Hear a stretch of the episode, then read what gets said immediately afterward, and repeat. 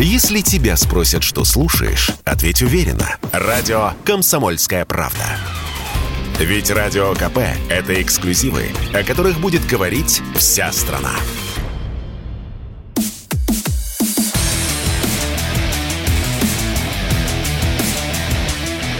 Программа с непримиримой позицией. Утренний Мардан. И снова здравствуйте, и снова в эфире радио «Комсомольская правда». Я Сергей Мордан. Так, ну давайте продолжим. Я бы хотел бы подробно поговорить про генерала Суровикина. Это важно. А, информации по нему не так много, как хотелось бы. Хотя, ну, а что значит хотелось бы? Да достаточно информации. Славный генерал, славная биография. А, она, кстати, а, началась и, в принципе, вот как мне кажется, задала направление жизни этого человека в 1991 году. Я сказал бы так, он был один из немногих э, командиров советской армии, которые выполняли достойно свой долг в Москве в 1991 году. К сожалению, тогда он командовал э, мотострелковым батальоном, и, как э, написал Пригожин, не успел в августе 91 года полно загрузить свой танк полным боекомплект, а иначе бы вот э, судьба нашей Родины развернулась по-другому. О чем идет речь? А Суровикину дали, отдали приказ развернуть свои части на Садовом кольце, и вот это вот э, то самое место на Садовом, пересечении Садового и Нового Арбата, там такой туннельчик, как вы знаете – а, протестующие, вот сторонники демократической России, свободной России, развернули там баррикады.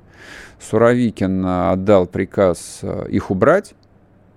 Возбужденные москвичи приказ не выполнили, тогда его БТРы эти баррикады снесли. Там погибли вот эти вот самые три человека, три первых героя свободной России. Там до сих пор стоит такой небольшой мемориальчик на этом месте.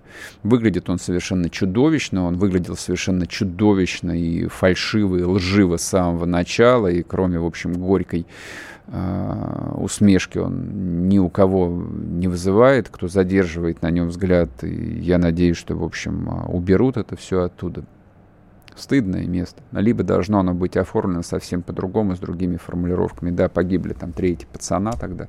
За что они погибли? Зачем они погибли? Ну, вернемся к нашему Суровикину. Вот, Суровикин выполнял честно свой долг, честного офицера. К сожалению, не нашлось десятка Суровикиных в 91 году, чтобы разнести к чертям собачьим эти баррикады и не расстрелять эти толпы из танков и из пулеметов. К сожалению пролилась бы кровь, но сильно меньше, чем пролилось ее в конечном счете. То, что происходит сегодня, это именно результат того, что тогда не хватило у кого-то снарядов, а у кого-то не хватило совести. Вот, поэтому эта война вот выпала на долю детей, тех людей, которые кричали «Уря, уря!» свободу в 91 году по всей нашей большой родине. Ну да ладно, не будем ныть. С тех пор много воды утекло. А Суровикин известен успешными операциями в Сирии. Его даже... Его хорошо знают в западной прессе. Они его называют сирийским мясником. А за то, что вот э, бородатых он э, там прессовал просто как и положено на войне до состояния каменного века – и, собственно, после того, как Суровикин стал командовать всей российской группировкой в Сирии, а, вот а, и война там завершилась победой. После этого Асад стал снова сирийским президентом. Вот. Не без вопросов, но тем не менее в результате операции, которую осуществлял генерал Суровикин. Еще про него пишут, что он после этого должен был возглавить генеральный штаб – но что-то пошло не так. Ну, понятно, в общем, бывают бюрократические расклады.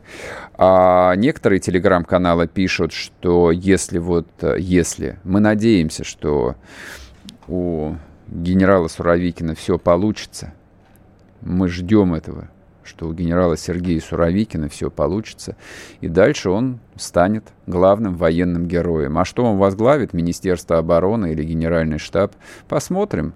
Это решит Верховный главнокомандующий. Но факт тот, что Россия ждет победителя. Россия ждет настоящего военного руководителя, который примет ответственность на себя, как и положено руководителю, как положено командиру делай как я. Любой человек, который в армии служил, неважно, срочную службу, либо был офицером, прекрасно знает этот лозунг, существовавший в советской армии и, в общем, существующий в российской армии. Вот а, почему все испытывают такие большие надежды по поводу назначения генерала Суровикина – командующим специальной военной операцией, ну, либо как она будет а, с сегодняшнего дня называться. Пока что, в общем, так. Пока что, в общем, так. Посмотрим. Ну, а что касается... Ну, давайте коротко я хотел бы сказать по поводу частичной мобилизации, как она происходит, а, как идет подготовка. Мне очень много пишут а, и в личку люди, и я, естественно, там в силу работы очень много читаю. Медведев, мне кажется, честно и правильно ответил вот в коротком интервью, которое у него Надан Фредериксон взяла – письменное интервью, а он написал, что вот в частичной мобилизации много и доблести, и героизма, и много, в общем, самого настоящего, бесконечного русского бардака. Очень много бардака.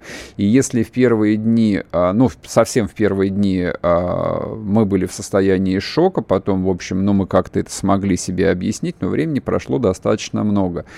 И вот те казусы, которые происходят, когда там призывают человека без ноги, ну, призывают как, повестку выдают ему.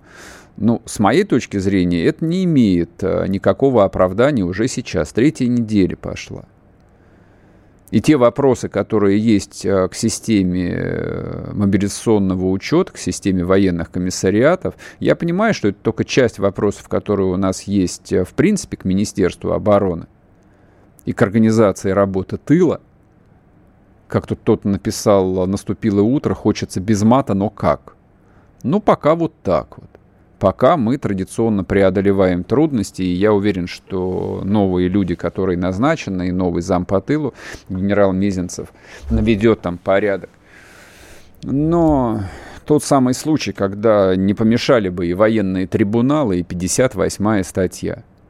И это тоже это очень важный вопрос. Это очень важный вопрос. То есть, когда ну, у людей прорывается это на уровне, знаете, такой внутренней интуиции о том, что нужно разобраться с предателями, с врагами в тылу. Самое простое, вот самое тупое, там, ну, выкинуть такое вот традиционное 40-летнее уже клише – которая там у многих въелась в головы. А, типа, это значит, вот сталинщина, это же ужас, ужас, ужас, ужас. Это не ужас, это, в принципе, естественная реакция организма. Люди не дураки, люди все видят, люди 30 лет все это видели. Люди прекрасно понимали, что вот та система, которая на обломках СССР возникла вот на той территории, которая стала Российской Федерацией, ну, мягко говоря, эта система далека от идеала. А далека она от идеала, как я понимаю, в том числе и потому, что базис, как учили классики, закладывался, ну, примерно году так в 92-м, 93-м по 96-й. Вот тогда закладывался базис политической системы, точнее, политико-экономической системы Российской Федерации. И вот все болячки – которые у нас есть, но считать, что инфицировали тогда. Вот эта вот подсадка раковых клеток произошла именно тогда. И эти люди, которые выстраивали вот эту самую Россию, никуда ведь в массе своей не делись. Ну да, там удавился Березовский.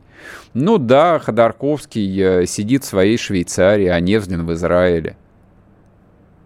Ну это так, это несколько фамилий, но этих людей сильно больше – их десятки, сотни, я бы сказал бы их несколько тысяч. главных бенефициаров, вот главных строителей новой России, за которую в августе 91 года, да, вышли люди, в том числе в Москве. Вот такую новую Россию они построили. И вот этот правящий класс, политико-экономический, ну, нужно быть совсем слепцом, чтобы не понимать того, что происходящее прямо сейчас для них это катастрофа всей жизни. Это обнуляет вообще всю их жизнь, просто множит ее на ноль. Все, что они строили, все, что они делали 30 лет, это все помножено теперь на ноль. А вообще, как бы вот круг этих интересантов в сохранении той России, которая осталась до 24 февраля, он достаточно широк. Он в политике, в экономике, в бюрократии, он в культуре, он в медиа. Это огромная проблема, которой вообще непонятно, как подступаться. Как подступаться, с какого бока. Но что-то более там видно, что-то менее видно. Но вот та Россия, которая там на наших глазах рождается вот в этом огне войны, я уверен в том, что со всей этой пятой, шестой, седьмой колонной она, конечно, до, до упора разберется. Ну, хочется верить в это, по крайней мере. Короткий перерыв, продолжим, не уходите. Вы слушаете радио «Комсомольская правда». Радио которая не оставит вас равнодушным. Но в целом наблюдать прикольно, как все маски свалились, никто уже ничего не скрывает.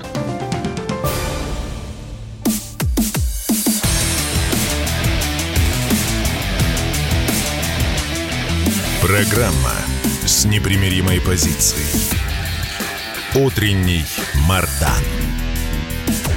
И снова здравствуйте, и снова в эфире радио «Комсомольская правда». Я Сергей Мардан, YouTube-канал «Мардан 2.0». Кто смотрит, приветствую вас. Не забывайте подписываться, нажимать кнопку «Нравится». Идет трансляция в телеграм-канале «Мардан». А, мне а, не то, что не хочется, я считаю совершенно невозможным и неправильным, а, чтобы то, что произошло с Крымским мостом, и то, что происходит прямо сейчас, а, удары по Киеву происходят, а, заслонило от нас а, произошедшую трагедию в Купянске. Вчера, ну, уже ближе к вечеру, как пишут бывший руководитель Азова Жорин, если я не ошибаюсь, фамилия его, ну, в общем, а, облажался. Вот, он выложил видео у себя в аккаунте, как а, в ров, так это по-украински, сбрасывают тела только что убитых мирных людей. Видно, что они убиты, они в гражданской одежде, со связанными за спиной руками. И вот он это выложил, потом спустя несколько минут понял, что что-то не то, и приписал, а, типа, изъято с телефона расиста. Вот, все бы хорошо, но только метатеги, которые есть э, и которые, в общем, э, легко увидеть для человека сведущего, показали, что видеозапись, собственно, видеозапись происходящего сделана за несколько минут до того, как она была выложена этим самым Жориным. То есть этот человек снимал, он снимал, как в ров бросают убитых, замученных русских людей. Ну и там комментарий был такой, что, значит, мы отомстим всем. А, вот, то есть они уже мстят всем, они мстят а, русским, которые остались, русским, которые не ушли, не успели уйти с русской армией из-под Харькова. Вот они их убивают. И журналист Андрей Медведев, он у себя в телеграм-канале вспомнил известный такой сюжет из Первой мировой войны. Мне кажется, он очень точный. А, и он подчеркивает как бы ту трагедию, которая произошла и которую мы должны воспринимать как трагедию и как нашу собственную коллективную вину. Медведев пишет, что в 1915 году в Первую мировую русская армия отступала. Так бывает великое отступление. Но когда русская армия отступала из э, Польши, Галиции, она забрала с собой 6 миллионов человек. Русская армия забирала с собой 6 миллионов человек. 6 миллионов беженцев обозами, обозами, не машинами, а обозами, пешком ушли в Россию. И, собственно, именно тогда, к слову, Львов перестал быть русским городом, а Галиция перестала быть русской землей. Русские, русины ушли оттуда. Ну а те, кто остались, стали называть себя украинцы. А Деникин в мемуарах писал, «Помню дни тяжкого отступления из Галичины, когда за войсками стихийно двигалась, сжигая свои дома и деревни, обезумевшая толпа народа, женщинами, детьми, скотом, скарбом. Марков — это тот самый генерал Марков, белогвардейский, шел в Арьегардии и должен был немедленно взорвать мост кажется, через речку Стырь, у которого скопилось живое человеческое море. Но горе людское его тронуло, и он шесть часов еще вел бой за переправу, рискуя быть отрезанным, пока не прошла последняя повозка беженцев. Чтобы помнили. История, она нужна для того, чтобы помнить. Подвиг генерала Маркова, судьба которого в русской истории, ну вот, оказалась трагической.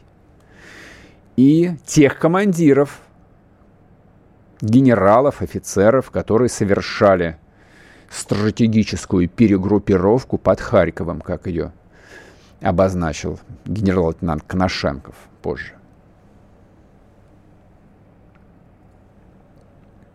Мы должны помнить и нести этот груз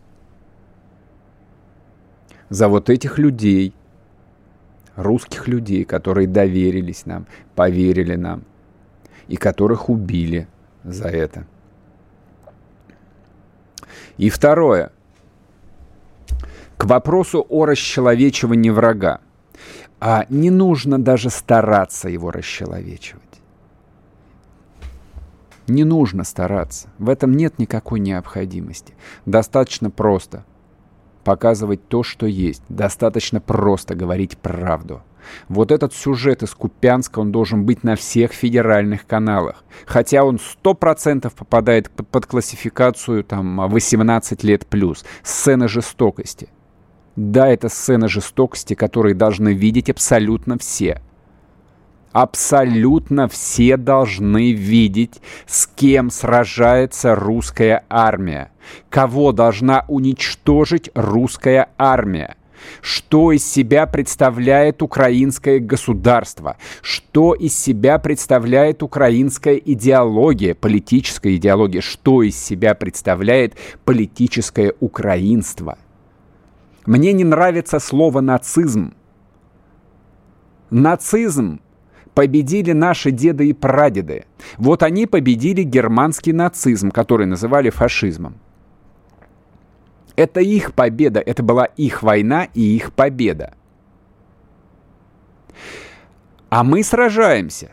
Наша армия сражается.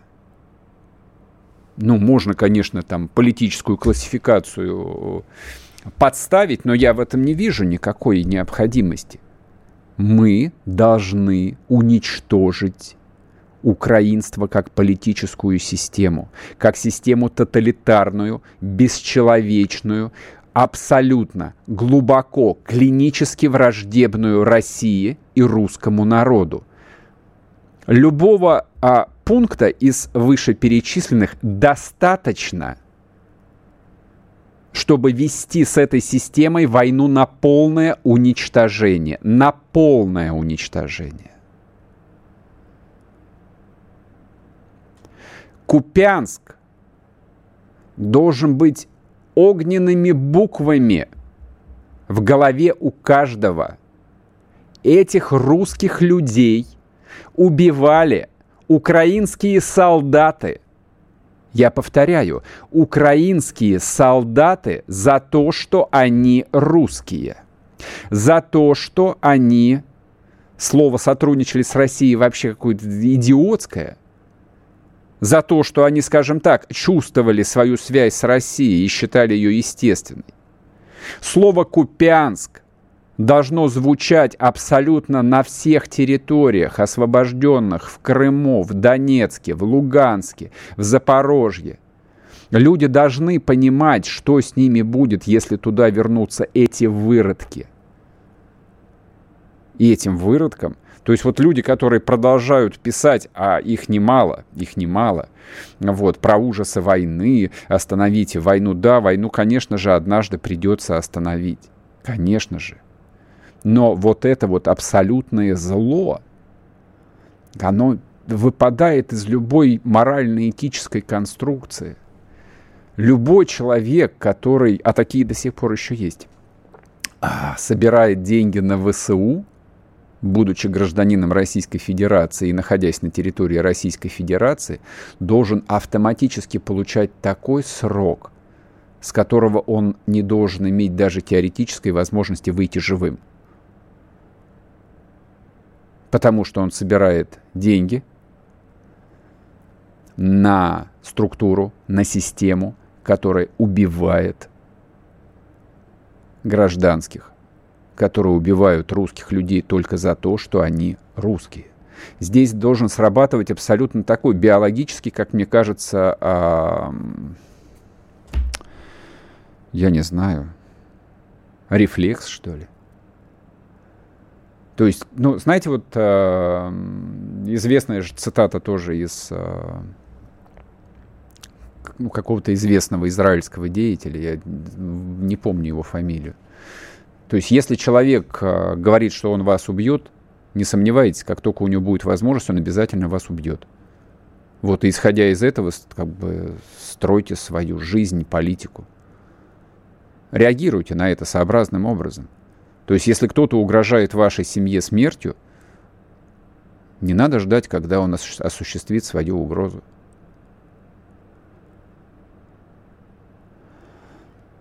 И возникает, конечно же, еще один вопрос, э, на который, на который я надеюсь, что мы получим сегодня ответ после заседания Совета Безопасности. А как быть на территориях, которые там, ну, очевидно, должны попадать э, вот в зону действия, там, как минимум, контртеррористической операции. Любой человек, в том числе, который исполняет песню «Червона Колына», помните эти сюжеты из Крыма? Это враг, это персонаж-коллаборационист, сотрудничающий, поддерживающий преступный режим – он автоматически должен уезжать в ГУЛАГ. Старый добрый ГУЛАГ. Именно так. Или назовите это как-нибудь по-другому. Мне все равно абсолютно. Это тот самый внутренний враг, который должен уничтожаться без всякой пощады, последовательно, системно. Тогда мы победим. Продолжим после перерыва. Чтобы получать еще больше информации и эксклюзивных материалов, присоединяйтесь к радио «Комсомольская правда» в соцсетях. В отечественных социальных сетях. Смотрите новые выпуски на Рутьюбе, читайте телеграм-канал, добавляйтесь в друзья ВКонтакте, подписывайтесь, смотрите и слушайте. Радио «Комсомольская правда». Самая оперативная и проверенная информация в эфире и соцсетях.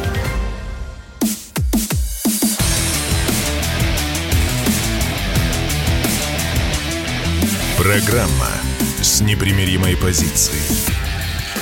Утренний Мардан. И снова здравствуйте, и снова в эфире радио «Комсомольская правда». Я Сергей Мардан, к нам присоединяется Борис Межуев, политолог. Борис Вадимович, здрасте. Здравствуйте.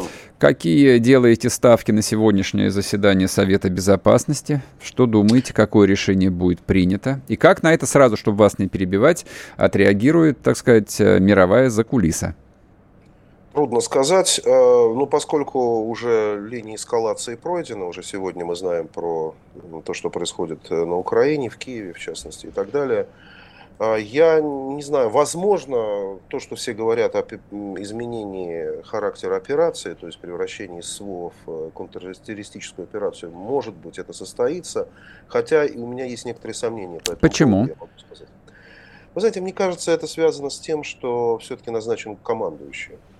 А, потому что если сейчас э, менять характер операции, это означает некоторое недоверие, мне кажется, к командующему, а он только что назначен, и у него какие-то есть определенные полномочия, скажем так. Угу. Если все-таки меняется характер операции, то это означает, что уже не вооруженные силы, а Федеральная служба безопасности, скажем, и другие спецслужбы, э, отвечающие за нашу внутреннюю безопасность, mm-hmm. играют здесь более значимую роль. А все-таки, если бы командующий не был назначен, я бы считал, что это очень вероятно. Но поскольку вот произошло то, что произошло, то сейчас прямо, так сказать, выбивать у него полномочия, мне кажется, было бы странно. А вы знаете, я вот тут вас mm-hmm. немножечко поправлю, потому что я специально там mm-hmm. делал справочку относительно, что означает контртеррористическая операция, но обращаясь к опыту Второй Чеченской войны, войны. Вот. И мне люди сказали, что в разные периоды командовали контртеррористической операцией э, и ФСБ, и МВД, и военные, то есть в зависимости от момента. Поэтому армейский генерал вполне может руководить и контртеррористической операцией, и все, включая ФСБ, будут ему подчинены. Будут ему подчиняться. Ну вот в этом случае, да, я тоже об этом думал, потому что мы понимаем, что война в Чечне, она все-таки же велась э, вооруженными силами Российской Федерации. Конечно, да. Вот, но вот не, не знаю, вот это вот, вот это главный вопрос, потому что мне кажется, если он назначен, то все-таки ему будет сейчас э, определенный какой-то кредит доверия на месяц, там, по крайней мере, или на какое-то более продолжительное время. Вот, э, ну вот если действительно, так сказать, будет такой формат, что контртеррористическая операция, но при этом координация всех, э, так сказать, действующих сил будет передана определенному человеку, это может быть. Затем я, честно говоря, ожидаю все-таки каких-то кадровых перемен. А ну, что это... вы имеете в виду? Кого должны не поменять? Знаю, вы знаете, ну, если я сейчас буду называть фамилии, то это будет, наверное, неправильно. Но... Почему бы? Да все их называют, господи, чего ж тут стесняться-то? Э, ну, мне кажется, речь не будет идти только о военном ведомстве, понимаете? Потому что меня вызвало некоторое удивление появление главы Следственного комитета Бастрыкина, Александра угу. Бастрыкина. Потому что, ну, в общем, ожидали кого-то, наверное, еще э, для заявления по такому террористическому делу. Угу. То есть то, что это именно Бастрыкин, то есть то, что это человек, который, ну, в общем, ассоциировался скорее с другими, так сказать, делами, связанными с, более с какими-то внутренними вопросами, означает, что есть некоторое, мне кажется, определенное желание разобраться и с другими силовыми ведомствами, угу. не, не только с армией.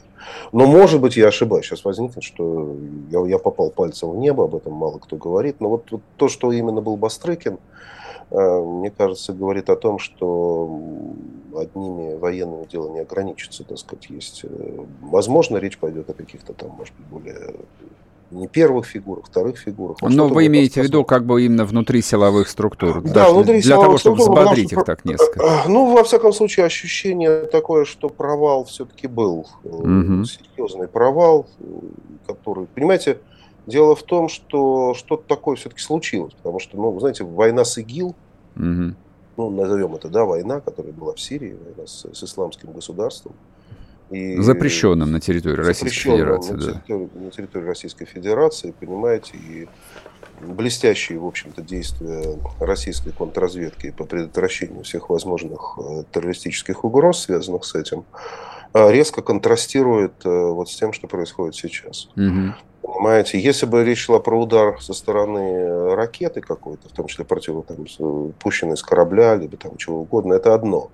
Но если речь идет о проезжем грузовике, который проехал территорию Российской Федерации. Там еще эти подробности, что, что там чуть не оформлялся, чуть напротив Кремля вообще было послано значит, разрешение ему э, пройти там как-то вот э, то, что последние телеграм-каналы сообщают, то это, конечно, серьезный провал деятельности контрразведки абсолютно. Угу. Вот, поэтому ну, обойти сейчас без каких-то серьезных вопросов, может быть, не публичных, может быть, закулисных, мне кажется, было бы странно.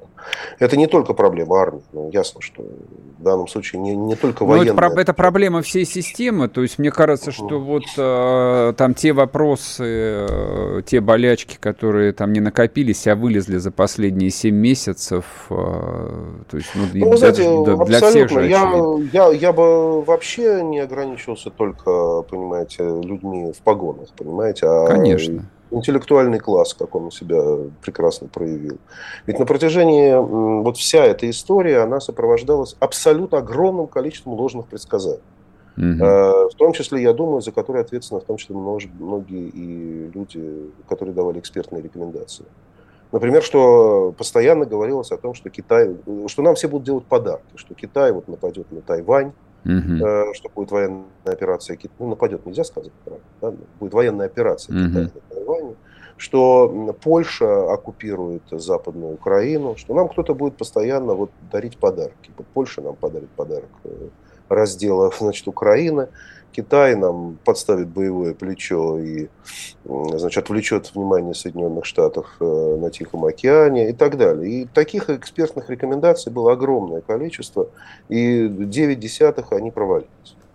Понимаете, тоже ведь кто-то за это должен определенную ответственность нести. Понимаете, нельзя только ссылаться на военных и указывать, говорить о том, что вот они такие плохие, а мы все прекрасные, мы все, значит, белые пушистые. То есть это, это серьезный провал вообще всей вот э, я имею в виду слово сейчас разведка не только в узком смысле слова, mm-hmm. но вот слово intelligence, так сказать, все интеллектуально, так сказать, вот разведывательной составляющей Э, России, понимаете? И здесь, мне кажется, несет ответственность и Академия наук, и там и огромное количество самого рода, разного рода организаций, которые, работая на те или иные структуры, давали, в общем, не совсем соответствующую реальности информацию. А вы не угу. думаете, что вот эта вот фраза Путина, ну, которая была сказана в отношении именно военных, прежде всего, хватит врать. Да.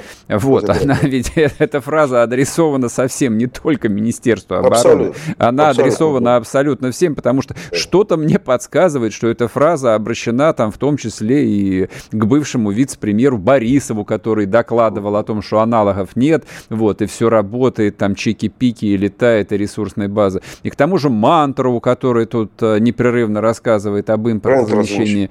Да, мы тому же Патрушеву младшему, который говорит о рекордных урожаях, вот тоже вам после всего у меня большие сомнения относительно всех этих рекордных урожаев. Да всех вообще, всей системы. Угу.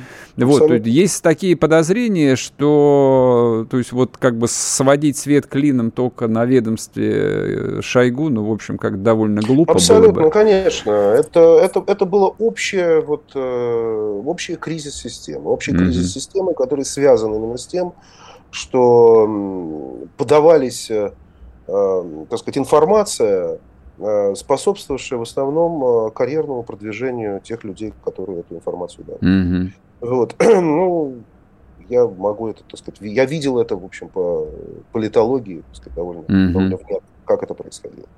Вот. А... Да. Давайте вернемся вот а, то, что называется на внешнеполитический трек.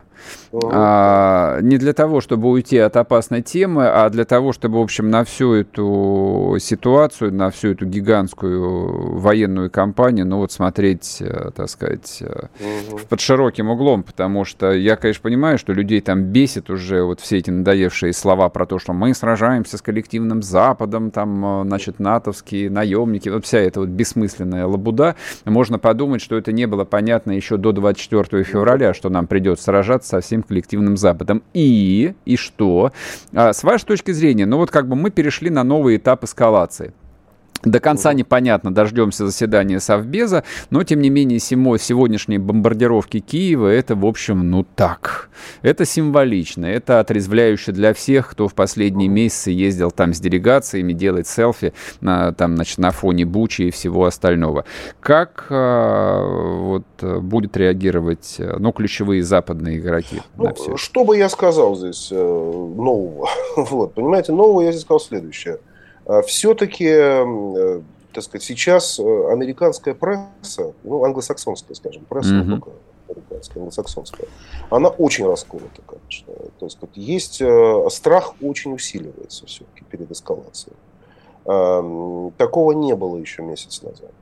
Просто уже действительно Байден воспринимается как человек Опасный. Который, да, да, как опасный человек, как политика опасная, политика доведения до предела. Вот выражение Путин загнан в угол, это угу.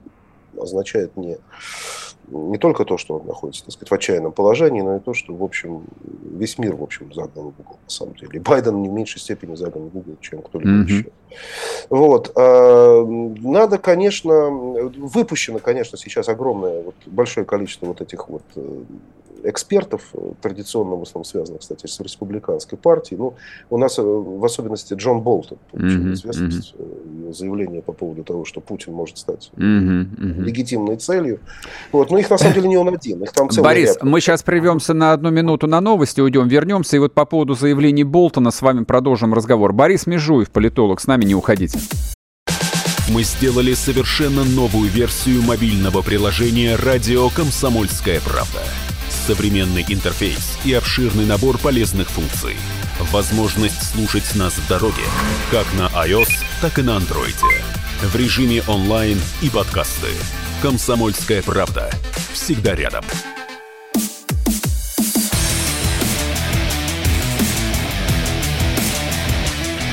Программа с непримиримой позицией. Утренний Мардан. И снова здравствуйте, и снова в эфире радио «Комсомольская правда». Я Сергей Мордан. Мы разговариваем с политологом Борисом Межуевым. Остановились на том, что товарищ Болтон, ну, хорошо известный э, русской общественности, такой человек, в общем, со странной э, прической, вот, э, сделал заявление смелое, оригинальное. И даже вот на фоне того, что прозвучало оригинальное, отдадим старику должное. Прошу вас. Мне, мне кажется, оно ориентировано не России, это заявление. Оно ориентировано э, собственной партией республиканской.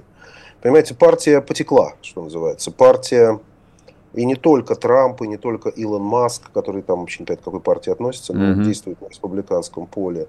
А, но в том числе бывший спикер э, Палаты представителей Ньют Гингрич, довольно влиятельная фигура в республиканской партии, очевидный русофоб, совершенно mm-hmm. век России не испытывавший, говорит о том, что опасно, Байден довел дело до предела. В общем, вот эта вот общая риторика Э, что эскалация дошла до того предела, после которого ее нельзя терпеть, она уже, в общем, становится массовой среди республиканцев и явно набирающей популярность в ее электорате. То есть э, можно предположить, что если республиканцы после 8 ноября возьмут обе палаты Конгресса, это очень реально, и даже Сенат, то, возможно, будет прекращение финансирования, или значительное сокращение, во всяком случае, попытка сокращения финансирования вот этой военной, так сказать, помощи Украине. Mm-hmm. И появляется целый ряд вот этих республиканских экспертов во главе с Болтоном, которые говорят, подождите, подождите, подождите, не бойтесь, у нас есть оружие, мы можем напугать Путина, мы еще, значит, смотрите, что мы можем. То есть они должны как бы продемонстрировать собственному электорату, некоторую как бы на наличие плана действий э, в случае непредвиденных обстоятельств. Вот, собственно, зачем он выступил. Э, я уверен, что это не имеет никакого отношения к желанию напугать конкретно Путина, потому что, ну, вы понимаете, это все несерьезно. Но вот желание так немного показать республиканцам, что, в общем, не нужно колебаться и нужно идти, в общем, вот этим двухпартийным консенсусом антироссийским. Вот это вот, а не он один, я говорю, и Уолтер Рассел Мид, и такой Элиот Коэн такой, они в разных СМИ, так сказать, в Wall Street Journal, в Atlantic Monthly, там появился целый ряд таких публикаций. Stay the course. Вот надо стоять этим курсом Байдена. Да, там Байден в чем-то, может быть, ошибается, мы видим, что не, не во Но мы должны сплотиться вокруг нашего верховного главнокомандующего. Ну, да, да, надо сплотиться вокруг жесткого антироссийского... Раздавить вот. гадину, понятно, да. так. А, Я не уверен, что им это удастся. Будем надеяться, что это не получится, потому что вот эта оппозиция усиливается. Ну вот, и, конечно, Трамп является самой яркой фигурой в этой оппозиции. Mm-hmm. Вот, но, но, тем не менее, вот они появились. Они появились, а Болтон хитрый самый самый умный и хитрый. Потому что все остальные говорят довольно скучную вату, в общем-то. Mm-hmm. А Болтон вот нашел ход. Как бы. Вот мы типа, вот смотри, что мы сделаем. И Путин, а Путин типа знает же, что мы мы его... Типа, что мы можем, да, взять его на мушку. мы на мушке его держим, да, он mm-hmm. же знает, он, и поэтому он не пос... Вот. Ну, в общем, вот примерно так. Я, я, я так это интерпретирую. А вот эта вот а, тема, значит, что Путин не посмеет. Путин знает, а, вам не кажется, что это вот такая попытка действительно свернуть а, вот это вот, ну, по крайней мере, медиа, медиа тренд на то, что вот-вот-вот-вот-вот-вот-вот-вот сейчас русские, значит, применят тактическое ядерное оружие, и как бы все с сохранением лица расходятся. Они говорят, что просто Путин побоялся, а, а Путин, в общем, и не собирался явно, и отвечать не надо. Ну и дальше, в общем, война идет своим Нет, чередом. понимаете, к сожалению, все не так э, оптимистично, как вы описываете. Проблема заключается в том, что именно те люди, которые кричат в большей степени о том, что Путин может, это те люди, которые, в общем, хотели бы этого. Нет, ну что. Наоборот. Которые, наоборот, хотели бы переговоры. Вот когда Байден ага. сейчас сказал, что Путин, приближаемся к Карибскому кризису, видите, разведка его тут же опровергла сказал, не, слушай, ты что, вообще ничего такого близко нет. Мы не видим никаких признаков приближения mm-hmm. ядерной опасности. Что это означает в переводе с дипломатического? Что разведка, в общем, разведке не, означает, не нравится держите, все это. Ну, это означает, что Байден чуть-чуть сдвинулся вот в сторону, ну, давайте все-таки не будем Путина в угол загонять, давайте ага. А Блоп этот самый, этот внешнеполитический истеблишмент, сказал, нет, держимся прежнего курса. Ага. Президент. Давим Чего? гадину. Так, Давим и, от, гадину. да, и отсюда мы возвращаемся к позавчерашнему дню и к сегодняшним бомбардировкам Киева. Да, ну вот сегодня, конечно. И вот, да, и вот, они, да, и вот они, значит, их разбудили ночью, говорят, что там ракеты падают на СБУ, на Владимирку, uh-huh. да, и мы должны, в общем, как-то, по крайней мере, с точки зрения риторики ответить. И... Uh-huh. Ну, я, я лично, да, я лично думаю, сейчас, конечно, будет какой-то жесткий ответ, но судя по Кирби, заявлению вчерашнему, что надо искать, мне кажется, но я бы, я бы не, говор, не, не думал, что все-таки чаша весов склоняется с, в сторону какой-то гиперэскалации. Мне кажется, они вот сейчас сдвигаются все-таки вот к некоторому пониманию того, что опасно. Что играть дальше с Россией вот так вот опасно. Другое дело, что и до 8 ноября они ничего делать не будут. То есть вот это будут какие-то риторические заявления, но до 8 ноября мир будет пребывать вот в этом состоянии. В подвешенном 8, состоянии. После 8 ноября, как, как бы не разрешилась эта история с промежуточными выборами, я думаю, какой-то намек на пора завершать эту кампанию, пора mm-hmm. как-то оказывать некоторые рычаги воздействия на Зеленского – это все будет реализовано. До 8 ноября вот это все будет, будут какие-то риторические прощупывания почвы, но ничего больше. Угу. Вот а, Вопрос а, тогда следующий. А, то есть, ну вот как бы мы, конечно, держим в голове, что у них там а, выборы и все такое и прочее, но наши взгляды, в общем, по большей части обращены внутрь себя. То есть мы понимаем, что армия там мобилизовала 300 тысяч штыков, сейчас происходит uh-huh. подготовка, я думаю, что, в общем, идет э, там техническая подготовка и к следующей волне мобилизации, но это мое предположение, не более да, того. Вот, и военные, в общем, э, строят новые планы и для того, чтобы добиться военного перелома на поле боя. Вот, вот мы сейчас говорим о том, что у них возникла идея как-то вот свернуть эту историю в контексте того, что Россию жмут, значит, практически на всех направлениях, и Россия типа слаба. А в ситуации, когда Россия продемонстрирует э, военную силу, так сказать, звериный оскал, тут не усложнится ли возможность Знаете, для мирных кажется, переговоров? Мне, мне кажется, ну, мирных переговоров как, какие они возможны в принципе после того, что произошло осенью этого года? Они возможны только замораживанием. Замораживанием, да. Угу. Замораживание, притом временно. Угу. Все скажут, что это временное замораживание. Угу. Залужный уже какие-то дел пробросы на эту тему. Мы весной вернемся, значит, мы тоже скажем, что вернемся. Ага. Можем, можем и не вернуться. Но в сторону Но скажем. Да, скажем, да. А, вот, ну, мы, так сказать, рядом коллег, в случае американских, назвали это корейское ничего. То есть, вот как вот Северная и Южная Корея, они же тоже, так сказать, никакого мирного договора не, не составили. Просто вот э, обозначили линии демаркации, и так вот все, собственно, mm-hmm. сегодняшнего дня 70 лет вот находится в таком замороженном состоянии. Вот, а, это единственная возможность, потому что ясно, что правового дипломатического решения конфликта быть не может. Очень вероятно, так сказать, рецидив военного конфликта. В любом случае он будет вероятен все время. Mm-hmm. Вот. Но, тем не менее, понимаете, переход в стадию бомбардировок столиц э, означает, что, в общем, история даже не имеет большого значения на поле боя. то, что даже происходит на поле боя, ну, уже вторично, потому что, ну, если, в общем, стороны могут э, совершенствоваться в ракетных ударах, то какое это имеет значение? Ну, можно же, в общем, Россия может явно Киев просто с лица земли стереть. Ну, может, конечно. Так сказать, э, террористические акты возможны со стороны Киева по отношению к э, Крыму, например, тоже возможно. То есть в этом плане, э, в общем, так сказать, какие-то марш-броски на сухопутных участках фронта, они, конечно, имеют значение, но все-таки не первичное. Первичное значение будет иметь вот сейчас эти обстрелы, так сказать, взаимные. Вот. И Россия тут имеет определенное преимущество, мне кажется. Вот, поэтому вот э, я думаю, что здесь э, мобилизация имеет даже вторичное значение по отношению вот к этой решимости нанести бомбовый удар по столице. Вот. А, и э, американцы это тоже понимают, они понимают, что дальнейшая история это повышение рамки эскалации. Им тогда mm-hmm. придется вмешаться на каком-то этапе, вот, что они не хотели бы делать.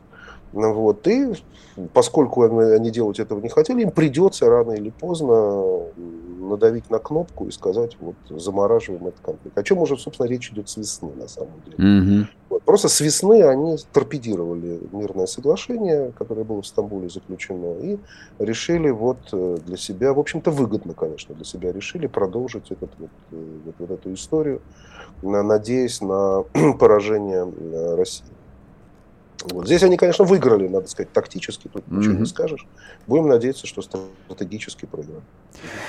Спасибо большое. Политолог Борис Межуев был с нами с таким вот очень спокойным мнением, а, отрезвляющим.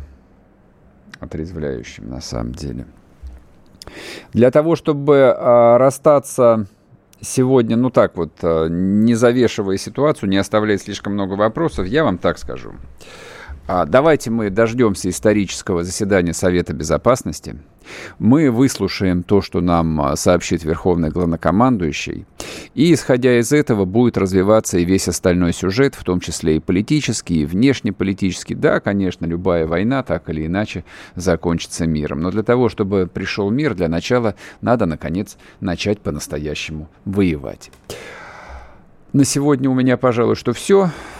Спасибо, что были с нами. Подписывайтесь на YouTube-канал Мардан 2.0. Подписывайтесь на телеграм-канал Мардан.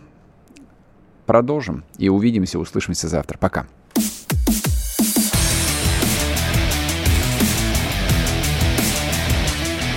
Программа с непримиримой позицией. Утренний Мардан.